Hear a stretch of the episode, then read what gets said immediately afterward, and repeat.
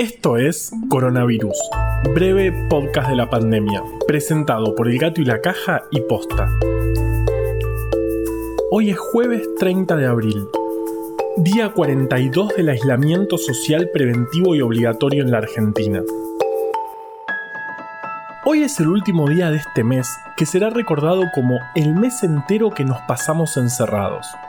Estamos viviendo algo único y dentro de muchos años tal vez escuchemos varias veces, uh, está hablando de nuevo de abril del 20, vayámonos a otro lado. Y nosotros nos pongamos todo, uh, estos pandemials son insoportables, qué generación perdida. Y ellos se pongan a escuchar música cuántica para ignorarnos.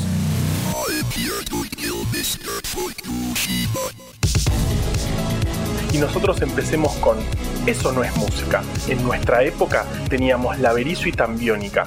Eso era música. Me quedo con vos, yo sigo de largo, voy a buscarte. Qué noche mágica, ciudad de Buenos Aires. Se queman las horas de esta manera, nadie me espera. Cómo me gusta verte caminar. En fin. En Argentina, a partir de los 2.627 testeos que se hicieron ayer, se confirmaron 158 casos, lo que suma en total 4.285. El promedio de edad de los contagiados sigue siendo de 43 años. En total, fallecieron 215 personas, 8 ayer. El promedio de edad de los fallecidos es de 73 años. El 62% de los casos se concentra en Ciudad Autónoma de Buenos Aires y Gran Buenos Aires, lo que da cuenta de lo poco homogéneamente distribuido que está el coronavirus en Argentina. En cuanto a las buenas noticias, casi un tercio de los casos ya se recuperaron y el número de pacientes en terapia intensiva por COVID se mantiene estable, con 157 personas. Eso, recordemos, nos dice que el sistema de salud no está siendo exigido demasiado por el virus. Por otro lado, la capacidad diagnóstica sigue creciendo día a día en la red de laboratorios descentralizada. También se siguieron haciendo testeos serológicos Centinela.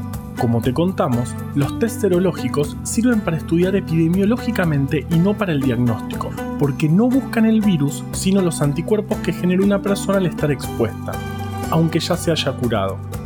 Hasta ahora, estos tests se hicieron en Constitución y ayer en Retiro.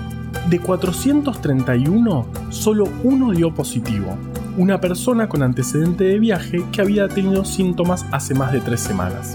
Hoy se van a hacer en la estación de 11 y se está coordinando para hacerlos también en los puntos de alto tránsito de todo el país.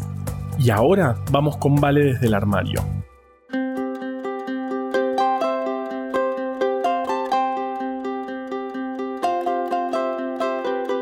En el informe matinal del Ministerio de Salud, se charló sobre la atención médica de personas que requieren del sistema de salud por motivos que no sean relacionados a COVID-19. En otros países hubo un aumento de la mortalidad por otras causas distintas al coronavirus, entre ellas por problemas cardiológicos. Para prevenir esto en Argentina, se recalcó que está permitido y es seguro ir por emergencias a un centro asistencial. Además, la Sociedad Argentina de Cardiología nos recuerda los síntomas que implican la necesidad de ir a consultar de forma urgente a un médico o médica. Dolor u opresión en el pecho o brazo izquierdo. Dolores nuevos y súbitos, persistentes por varios minutos en espalda o abdomen. Falta de aire. Síncope o pérdida de conocimiento. Aparición de hinchazón en pies y piernas. Palpitaciones nuevas. Dolor súbito con cambio de color o temperatura en las piernas o pies pérdida de fuerza o sensibilidad en alguna parte del cuerpo y nunca está de más aclarar que no hay que abandonar la medicación habitual sin el aval del profesional de la salud que nos atiende habitualmente.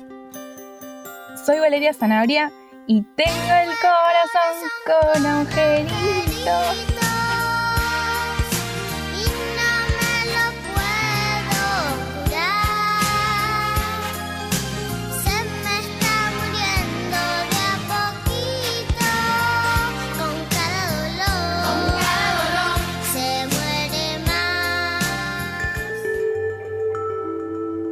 A veces se dice que quien logre dar con la vacuna para el coronavirus se va a ganar un Nobel. Y yo tengo una idea medio particular sobre los Nobel, así que les voy a contar una historia. En 1890 se publicaron dos artículos fundamentales sobre los anticuerpos. En el primero, Emil Bering y Shibasaburo Kitasato demostraron que el suero sanguíneo de conejillos de indias contenía una sustancia que prevenía los efectos de la toxina de una bacteria cuando los animales eran reexpuestos a dosis letales. Dicho en criollo, que luego de una primera exposición, los animales desarrollaban algo que prevenía los efectos de una segunda exposición, y lo más importante es que ese algo estaba en la sangre. En el segundo artículo, los autores vieron que se podía curar un animal de difteria, una enfermedad también provocada por la toxina de una bacteria, inyectándole suero de otro animal que había sido expuesto. Llamaron a esta sustancia antitoxina y al tratamiento con ella terapia con suero. Malísimo, podrían haberse inspirado un poco más. Pero lo espectacular es que con estos dos artículos demostraron que el suero de animales inmunes es capaz de neutralizar toxinas y que se puede usar tanto para prevenir como para tratar infecciones. Un montón. Un poco más adelante, con la ayuda de Paul Ehrlich, quien luego lograría entender el rol fundamental de los anticuerpos en la inmunidad protectiva, Bering pudo encontrar una estrategia para producir suero antidifteria, a una escala suficientemente grande y reproducible como para tratar infecciones humanas. Un logro enorme, considerando que la difteria es una enfermedad que puede causar desde síntomas leves hasta problemas cardíacos y que en esa época no había cómo controlarla. Bueno, la cosa es que Bering se ganó el Premio Nobel de Medicina por su trabajo en difteria en 1901. Todavía no existía el cambio climático ni la mayoría de las vacunas, así que no tuvo oportunidad de negar ambas cosas públicamente como hicieron algunos otros premios Nobel que no vamos a andar nombrando ahora. El trabajo de Bering y Kitasato no solo nos hizo dar cuenta que la sangre es un fluido bastante espectacular, también representó un paso gigante en el descubrimiento de los anticuerpos, el desarrollo de vacunas humanas eficientes y el nacimiento de la inmunología. Increíblemente, ayer fue el día de la inmunología. Ayer, justo el día que no encontré ningún tema para el podcast. En fin. Tuvieron que pasar 70 años para que se encontrara de dónde... Elsa. Elsa. Elsa, ¿y si hacemos un muñeco? Ven, vamos a jugar. Ya no te puedo ver jamás, hermana Sal. Parece que no estás. Tuvieron que pasar 70 años para que se encontrara de dónde vienen los anticuerpos y fue gracias a un órgano que tienen los pollos y es donde maduran los linfocitos B, cuya función es la de sintetizar anticuerpos.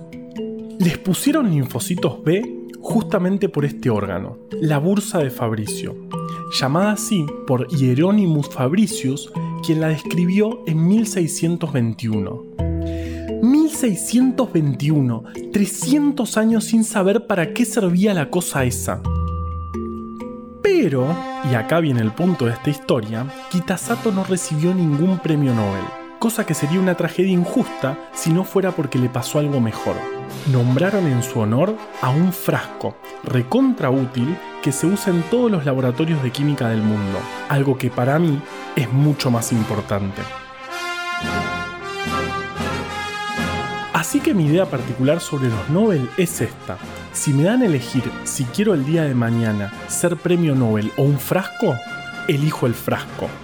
Aunque debo admitir que las 9 millones de coronas suecas no estarían nada mal. Bueno, 9 millones de coronas y un frasco. Convención de reporteros. ¿Cómo resolvieron el dilema de la puerta? Homero Simpson realmente fue el héroe. Aseguró la escotilla con esta barra. ¿Qué es eso? Una inerte barra de carbón.